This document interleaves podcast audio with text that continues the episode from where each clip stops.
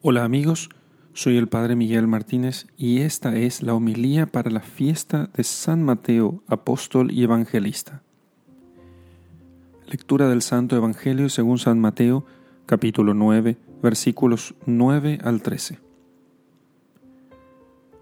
Al pasar, vio Jesús a un hombre llamado Mateo sentado en el despacho de impuestos y le dice, Sígueme. Él se levantó y le siguió.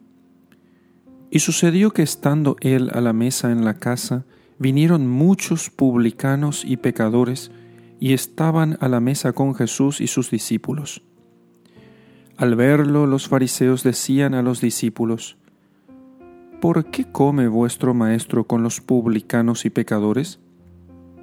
Mas Jesús, al oírlo, dijo, no necesitan médico los que están fuertes, sino los que están mal.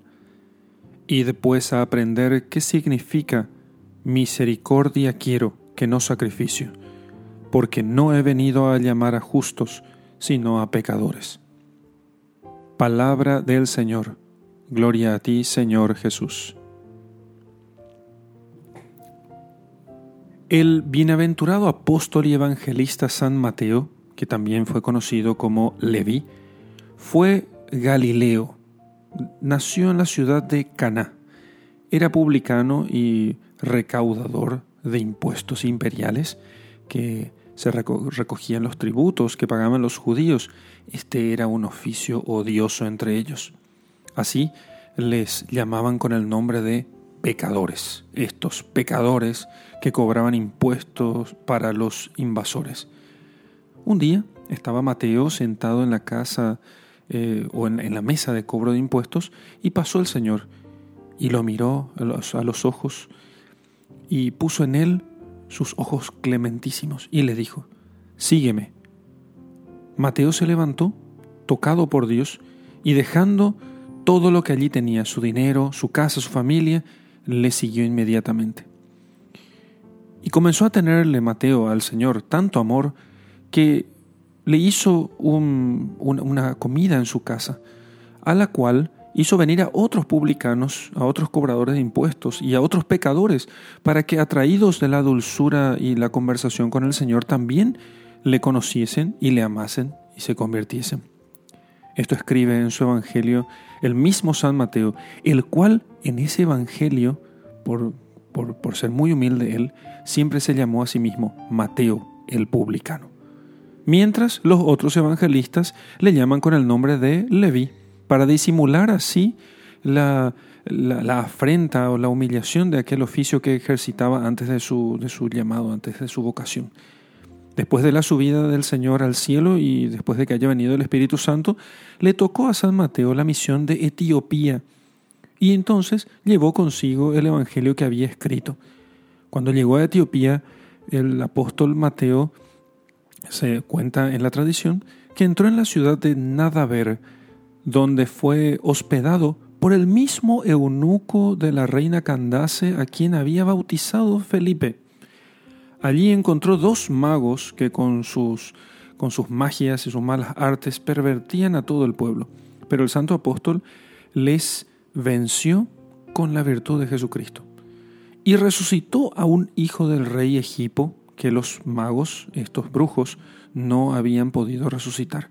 Con este milagro se convirtieron el rey la reina y sus hijos a la fe cristiana, y gran parte del pueblo, siguiendo su ejemplo, se bautizó también.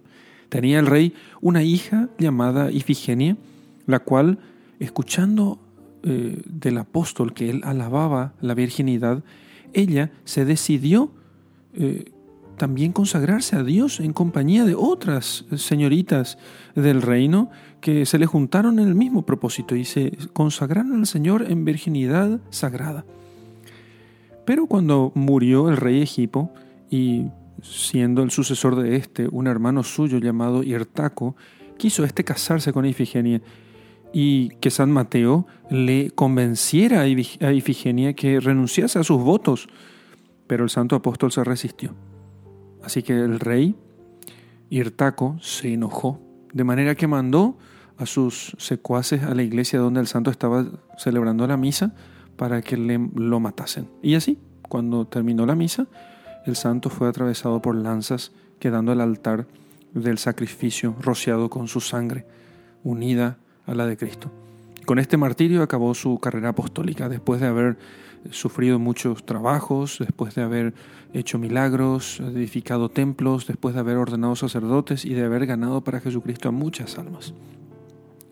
En la vocación de San Mateo mostró el Señor su gran misericordia para darnos gran confianza que el Señor no eh, rechazará a cualquier pecador, por malo que haya sido, que venga a Él. Y para que entendamos que aunque viniere y el pecador le cerrara la puerta, el Señor llamará a la puerta. Y si le abre la puerta, entrará en su corazón y le perdonará sus pecados. Pidamos esa gracia a San Mateo en este día. En el nombre del Padre, y del Hijo, y del Espíritu Santo. Amén.